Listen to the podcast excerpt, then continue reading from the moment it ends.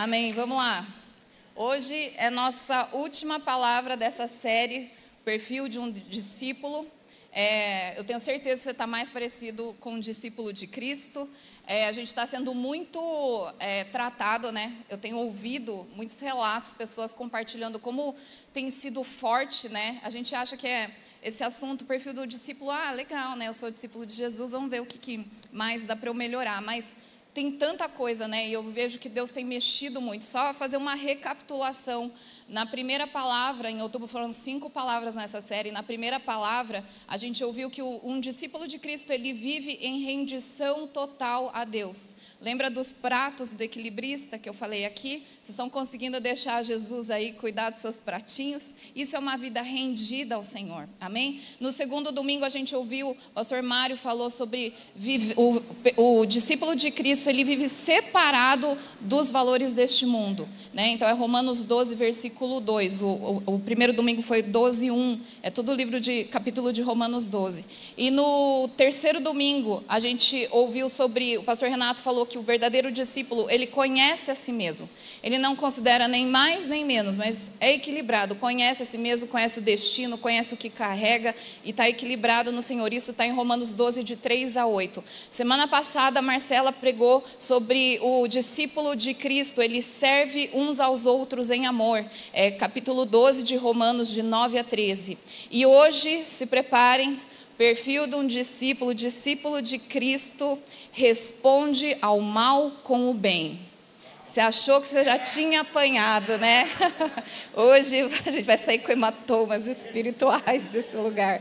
Mas a gente vai, desculpa, gente. A Glaucia sabe bem, né, Glau? É, mas é, é bom apanhar, né? Tapa de amor não dói, sabia? Acho que é esse é um versículo, deve estar em Provérbios, eu acho. Tapa de amor não dói, gente. Jesus vem bater com amor porque Ele quer que a gente seja cada vez mais parecido com Ele. E isso está em Romanos 12, o final do, do capítulo. Vamos abrir lá para ler juntos, Romanos 12, de 14 a 21. É, é um desafio mesmo a gente ser esse discípulo de Cristo. Romanos 12, versículo 14. Abençoem aqueles que os perseguem. Hoje eu nem vou pedir para você falar amém, eu vou pedir para você falar amém, certo? Abençoe aqueles que os perseguem, abençoem e não os amaldiçoem. Alegrem-se com os que se alegram, chorem com os que choram. Tenham a mesma atitude uns para com os outros, não sejam orgulhosos, mas estejam dispostos a associar-se a pessoas de posição inferior. Não sejam sábios aos seus próprios olhos. Não retribuam a ninguém mal por mal. Procurem fazer o que é correto aos olhos de todos. Façam todo o possível para viver em paz com todos. Amados, nunca procurem vingar-se, mas deixem, Deus com, é, deixem com Deus a ira, pois está escrito: Minha vingança, eu retribuirei, diz o Senhor. Pelo contrário, se o seu inimigo tiver fome, dele de comer, se tiver sede, dele de beber, fazendo isso, você amontoará brasas vivas sobre a cabeça dele. Não se deixem vencer pelo mal, mas vençam o mal com o bem. Amém? Amém. Que assim seja. Eu queria falar então algumas características de um discípulo de Jesus. A primeira característica, hoje eu vou só falar duas. A primeira característica que eu quero falar, o discípulo de Jesus, ele discerne o verdadeiro inimigo.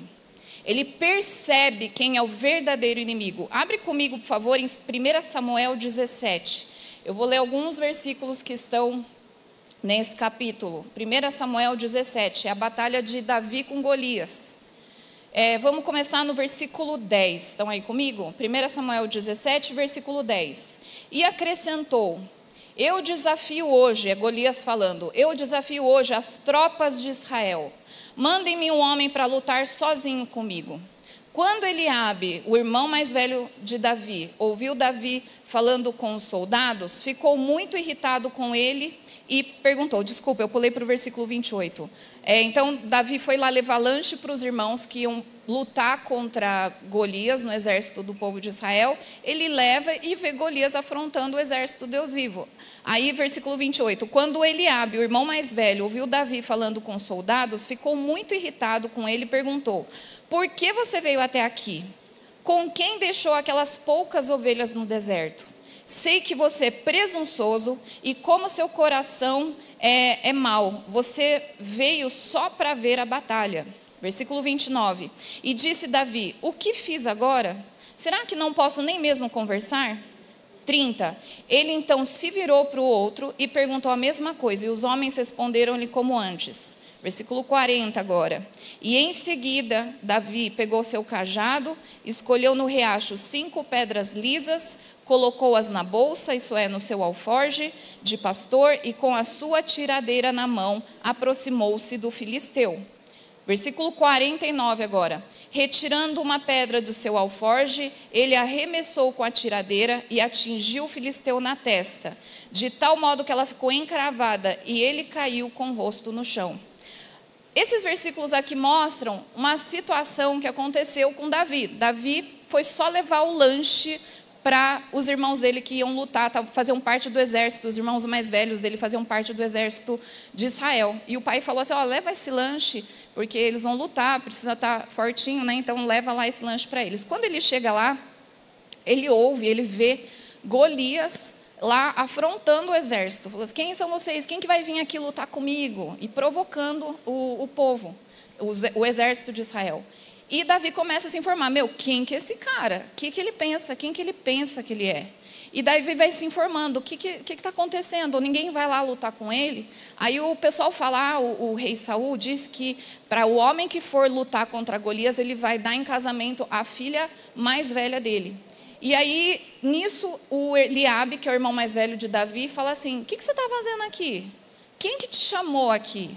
Né? Segunda vez que o Davi não é convidado para uma coisa, né? Lembra que ele não tinha sido convidado para a refeição com o profeta Samuel? E aqui Davi cuidava das ovelhas, então ele era pastor, ele não era é, do exército, não era um soldado do exército, e ele estava lá querendo saber. E o Eliabe despreza, ele falou assim: quem que você pensa que você é para estar tá aqui? Você é só um pastor de ovelhas que cuida delas no deserto. Com quem que você deixou as, as poucas ovelhas? Ainda ele, o Eliabe despreza. E sabe o que é interessante aqui? Davi, ele vira de costas para o irmão dele e continua resolvendo o problema. Sabe, a gente precisa entender que o nosso, quem é o nosso verdadeiro inimigo. E às vezes nós estamos lutando contra o nosso próprio irmão e estamos deixando de lutar contra o verdadeiro inimigo que é Satanás. Abre lá comigo em 1 Pedro 5,8. 1 Pedro 5,8 fala assim: Sejam sóbrios e vigiem. O diabo, o inimigo de vocês, anda ao derredor como leão, rugindo e procurando a quem possa devorar. Grifa isso. O diabo, o inimigo de vocês. Esse é o nosso inimigo. Não está escrito aqui a Jennifer, inimiga de você. Não está escrito Renato, inimigo de. Não está escrito a Priscila, inimiga de vocês. Está escrito o quê? Diabo, Satanás, chifrudo, coisa ruim. E por aí vai tantos apelidos que ele tem. Ele que é o nosso inimigo. Não é o nosso irmão. Só que o diabo usa situações contra o nosso irmão para nos distrair das verdadeiras batalhas. Por quê? Se eu estou brigando com meu irmão, significa que eu não estou brigando com Satanás. E Satanás está de boa, fazendo as melecas que ele gosta de fazer. A gente, um discípulo de Cristo, ele discerne, ele percebe: isso aqui é uma armadilha para me colocar contra o meu irmão. O meu inimigo é esse daqui. E Davi, então, ele vai e ele luta contra Golias. E ele chega lá com o tamanho dele, e ele fala: Quem você pensa que você é? Porque você pode vir contra mim com espadas, com lanças, mas eu vou em nome do Senhor dos Exércitos. Eu e Deus somos maior que você. É aí que surgiu o ditado: Você é grande, mas não é dois. Né? Então estava Davi com Deus, o Senhor dos Exércitos, contra Golias. É claro que quem vai ganhar é Davi porque ele está com a maioria. Maior é o que está em nós, acho que esse é versículo de verdade, né? Maior é o que está em nós do que aquele que está no mundo.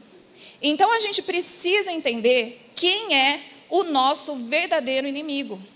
Já aconteceu com você? Não, eu nem vou pedir para levantar a mão, que vai ser uma ola. Podia pedir para começar daqui para lá e voltar a ola, porque quantas vezes você estava vindo para a igreja e teve uma fight, uma briga na sua casa? Ou uma briga. A ola, teve gente que fez ola. Bonito, Deus está vendo e está te perdoando, amém. Quantas vezes, na hora que ia começar o GPS, e era você que ia dar o estudo, e deu tudo errado, você brigou com a sua esposa, bem 15, é 10 para as 8. E você entra online, a paz, irmãos.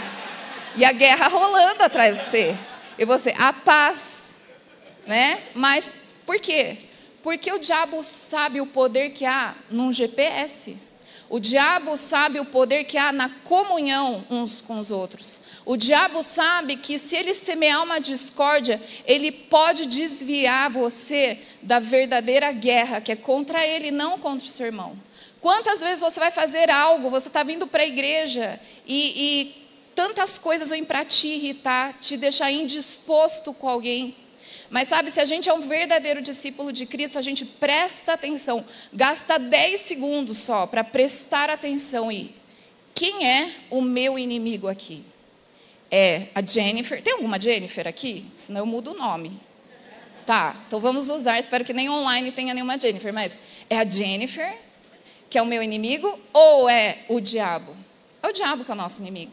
O verdadeiro discípulo, ele consegue, ele tem maturidade, sabedoria e discernimento para perceber distrações que aparecem, indisposições que vêm de um irmão com o outro, para me distrair da verdadeira batalha que é contra Satanás. E a gente precisa estar muito atento porque ele sempre, como diz no versículo que a gente leu, ele anda ao nosso derredor.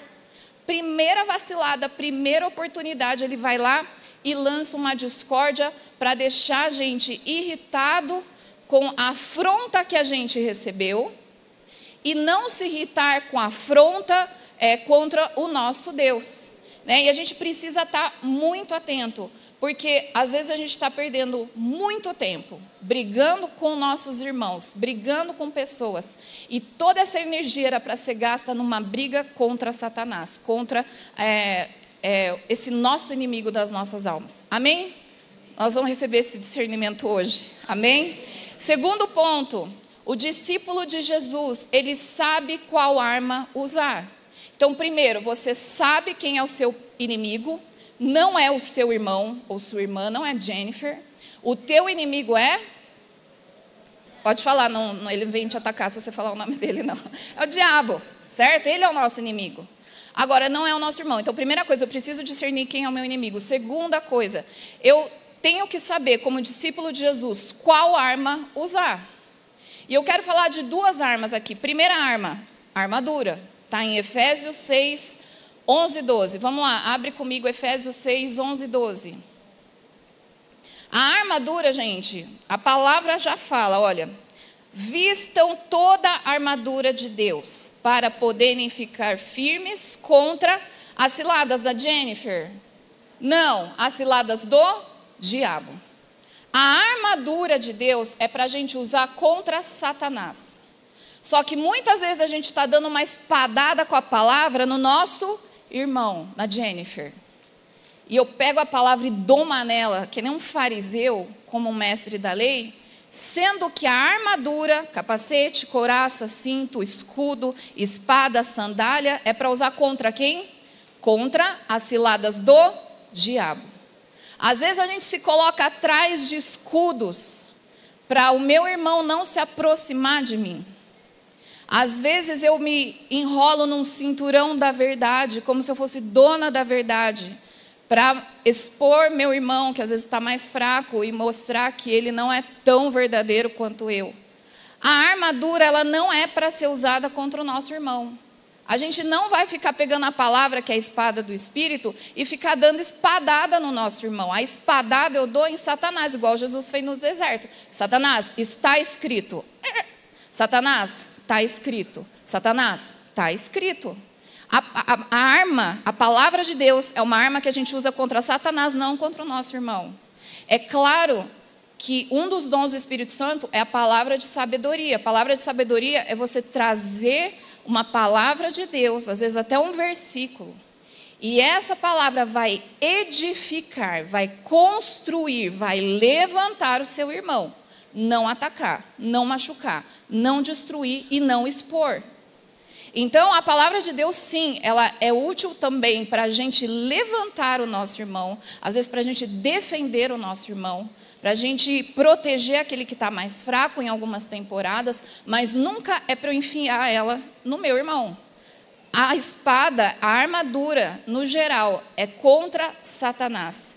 2 Coríntios, hoje a gente vai abrir bastante a Bíblia. 2 Coríntios 10.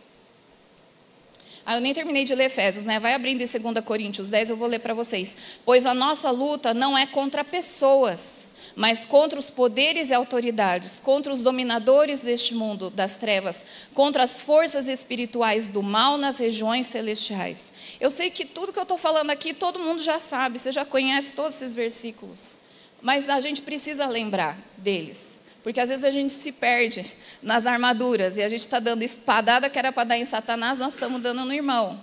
A gente está brigando com o irmão enquanto era para estar tá brigando com Satanás. Então a gente sempre precisa se lembrar dessas verdades. 2 Coríntios 10, versículo 4 e 5. As armas com as quais lutamos não são humanas. Pelo contrário, são poderosas em Deus. É a armadura de Cristo. Para destruir o quê? Fortalezas. E não a. A Jennifer, gente. E não a Jennifer, tá?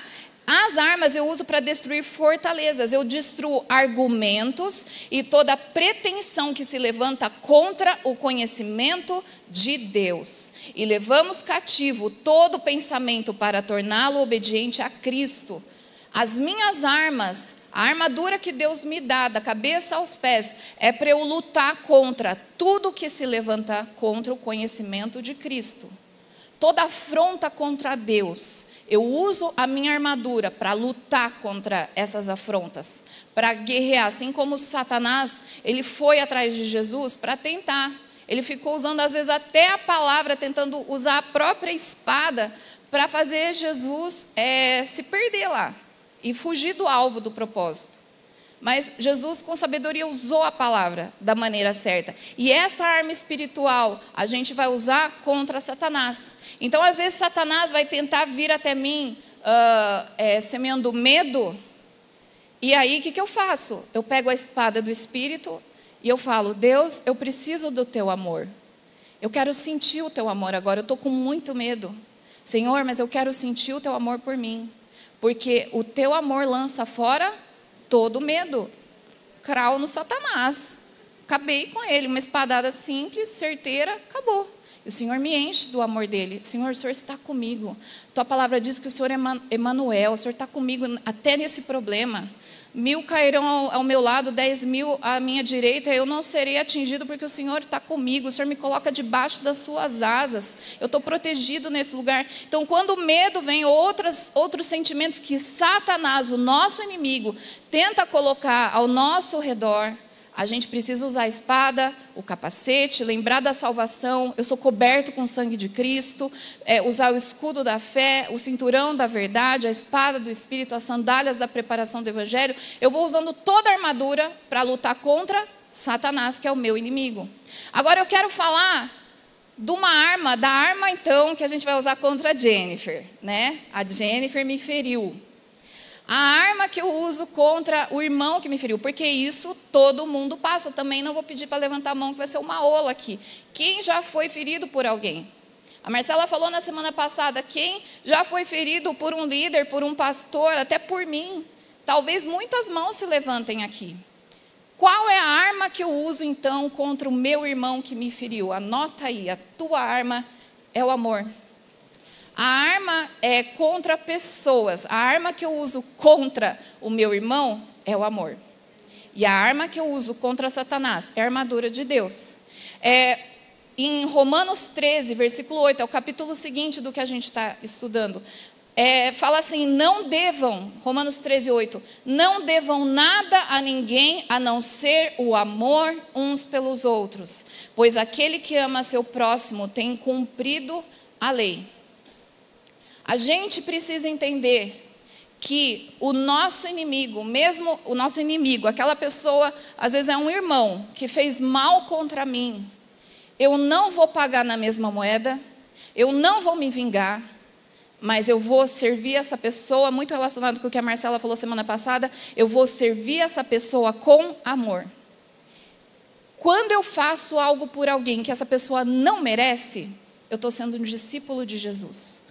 Quando eu estou dando para ela algo que ela não merecia pelo que ela me fez, mas eu estou fazendo com um coração genuíno, em obediência, eu estou sendo um verdadeiro discípulo de Jesus. Então, contra pessoas que nos feriram, o que a gente usa, a arma mais eficiente é o amor. Em João 18, 10, eles estavam, Jesus e os discípulos estavam no Getsemane, Jesus estava para ser entregue. E ele estava orando, suando sangue, sofrendo, e os discípulos dormindo. Aí chegam os soldados, vem um pelotão, junto com os sacerdotes e as autoridades da época, eles vêm para prender Jesus. E o que, que Pedro faz? Ele arranca a espada e dá na orelha de quem? Do Malco. Sabe quem que era Malco, gente? O Malco nem era soldado. Ele era servo do sacerdote, ou seja, ele foi no homem desarmado, coitado. Ele foi. É Pedro, né, gente? Pedro, é igual nós, né? Ele foi do único que não tinha espada. E ele foi lá e decepou é, a, a, orelha do Malco. E o que, que Jesus faz? Ele falou: Pedro, guarda essa espada. Nada a ver. A luta não é contra as pessoas. E Jesus toca a orelha de Malco e ele cura. Sabe que Pedro, lembra que Jesus falou sobre Pedro? Pedro, você é essa pedra. E sobre essa pedra eu edificaria a minha igreja. Então Pedro representa a igreja. E é triste falar isso, mas nós, como igreja, muitas vezes estamos usando a espada para ferir o nosso irmão. E Jesus está tendo que vir curar o nosso irmão por causa de feridas que eu causei nele. E a gente precisa ter muito temor e discernir que é o nosso inimigo, para a gente não ficar dando espadada na igreja de Cristo, na noiva querida de Jesus. Mas a gente ser instrumentos do amor, que eu não seja aquela que arranca a orelha, mas que eu seja aquela que pega a orelha do chão, dá uma lambidinha, tenta, tenta colar e colocar no lugar. Deus quer nos usar como uma igreja que cura, uma igreja que talvez você vai. Quantas vezes eu e o Renato fizemos isso? Pessoas que chegam até aqui e começam a contar como foram feridas pelo pastor anterior da igreja que veio. E eu e o Renato, a gente fala assim: olha, eu quero que você imagine que eu sou o seu anterior pastor. E eu quero te pedir perdão, porque o seu pastor e eu, seu ex-pastor e eu, nós somos a igreja de Cristo. E a igreja te feriu. E eu quero te pedir perdão, em nome do seu anterior pastor. E eu já quero te avisar que talvez eu te fira também. E eu quero que você tenha liberdade de vir e falar comigo se eu te ferir, porque eu também preciso me acertar com você. A gente precisa ter essa liberdade no corpo de Cristo, não sair dando espadada por aí, mas a gente sempre pagar com bem aquilo que nos fizeram de mal. Amém? É, Jesus sempre nos chama a gente reagir à maldade que foi feita contra nós, do mesmo jeito que Jesus fez. Como que Jesus fez? Ele subiu para a cruz e ele não desceu da cruz, ele ficou lá. Ou seja, muitas vezes, é, se eu quero ser realmente um, um discípulo de Jesus, eu vou fazer matar minha carne, vou fazer matar meu orgulho, é, a minha justiça própria, e, e, eu vou ficar lá e deixar Deus me moer, deixar Deus matar é, meu orgulho. Isso é orgulho, né? A gente às vezes não querer pedir perdão Jesus, ele pagou com a própria vida aquilo que fizeram de mal para ele. E se eu quero ser um discípulo de Jesus, se eu quero ter esse perfil do discípulo de Cristo, quando eu sou é, confrontada, é, confrontada não, atacada, é, falam mal de mim, ou me caluniam, ou brigam comigo, eu preciso ter esse sentimento que teve Jesus. Eu preciso reagir à maldade que fizeram contra mim do mesmo jeito que Jesus reagiu, dando a vida sendo amor, fazendo é, o melhor para essa pessoa, entendendo que Deus está em tudo isso e que eu preciso, como discípulo de Jesus, amar até aqueles que me perseguem. Eu preciso abençoar aqueles que me amaldiçoam. E como que eu abençoo, então, esses que me perseguem, como dizem Romanos? Abençoa aqueles que perseguem. É só você falar, ai, Deus te abençoe. Não. Abençoar é você realmente desejar as melhores e maiores bênçãos de Deus para aquela pessoa. E isso é muito difícil. E para isso, a primeira coisa, eu quero falar como que a gente abençoa quem nos persegue. O primeiro ponto é perdoar. O perdão, ele é um processo. O perdão não é instantâneo. Quem dera se fosse. Às vezes tem coisas pequenas que você realmente você perdoa rapidinho e esquece. Mas aquela afronta que foi muito difícil para você é, é um processo. E o perdão ele tem três fases. Quem fez Connect 2 né, eu falava muito sobre, eu falo sobre perdão, né, e, e, tem um livro muito bom do Fábio Damasceno que chama Psicologia do Perdão, um livro fininho, você lê um dia você lê esse livro, muito bom esse livro. E nesse livro o Fábio Damasceno ele fala sobre as três fases do perdão. A primeira fase é atualizar a dívida. O que, que é atualizar a dívida? É você botar para fora tudo que você está sentindo. Você não faz uma atualização no seu sistema, lá no seu computador, no seu celular. Às vezes a gente precisa, tem feridas tão antigas do nosso passado que a gente não quer nem falar.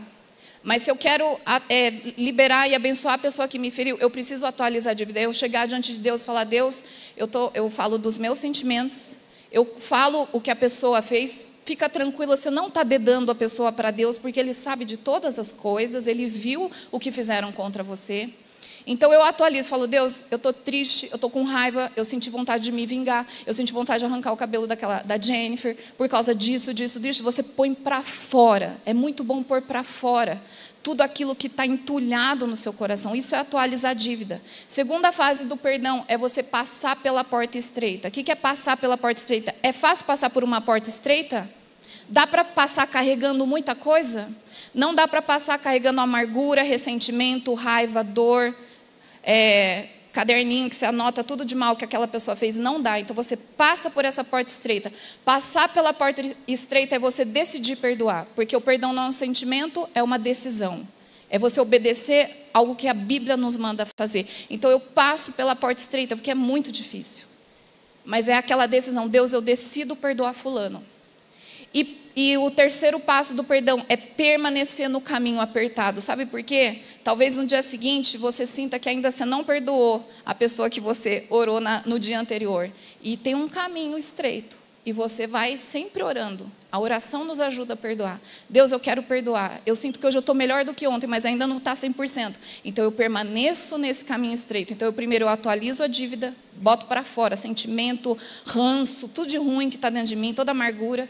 Segundo ponto é eu passar pela porta estreita, que é decidir perdoar mesmo que você não consiga ou não tenha vontade, mas decida perdoar. E depois você permanece nesse caminho estreito, ou seja, eu vou nesse processo difícil até eu sentir que eu perdoei essa pessoa.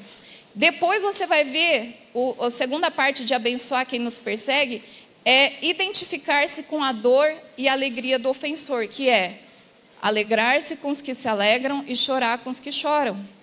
Quando eu tenho um inimigo e eu não perdoei, eu me alegro quando ele está triste. Eu me alegro quando ele chora. E eu choro quando ele está alegre. Agora, quando realmente eu deixei Deus fazer e me tratar para que eu libere perdão de verdade, eu vou conseguir me alegrar quando aquela pessoa que me ofendeu está alegre. Eu me alegro com ela. E eu me entristeço com ela quando ela está triste. Quando você consegue fazer isso, é, é, sinal de que realmente o perdão é concreto na sua vida, você atingiu esse perdão. Pensa nas pessoas que você já teve que perdoar. Se você vê ela ganhando a melhor bênção, aquilo que você mais pede para Deus, faz 10 anos você pede uma coisa e Deus dá para aquele seu ofensor.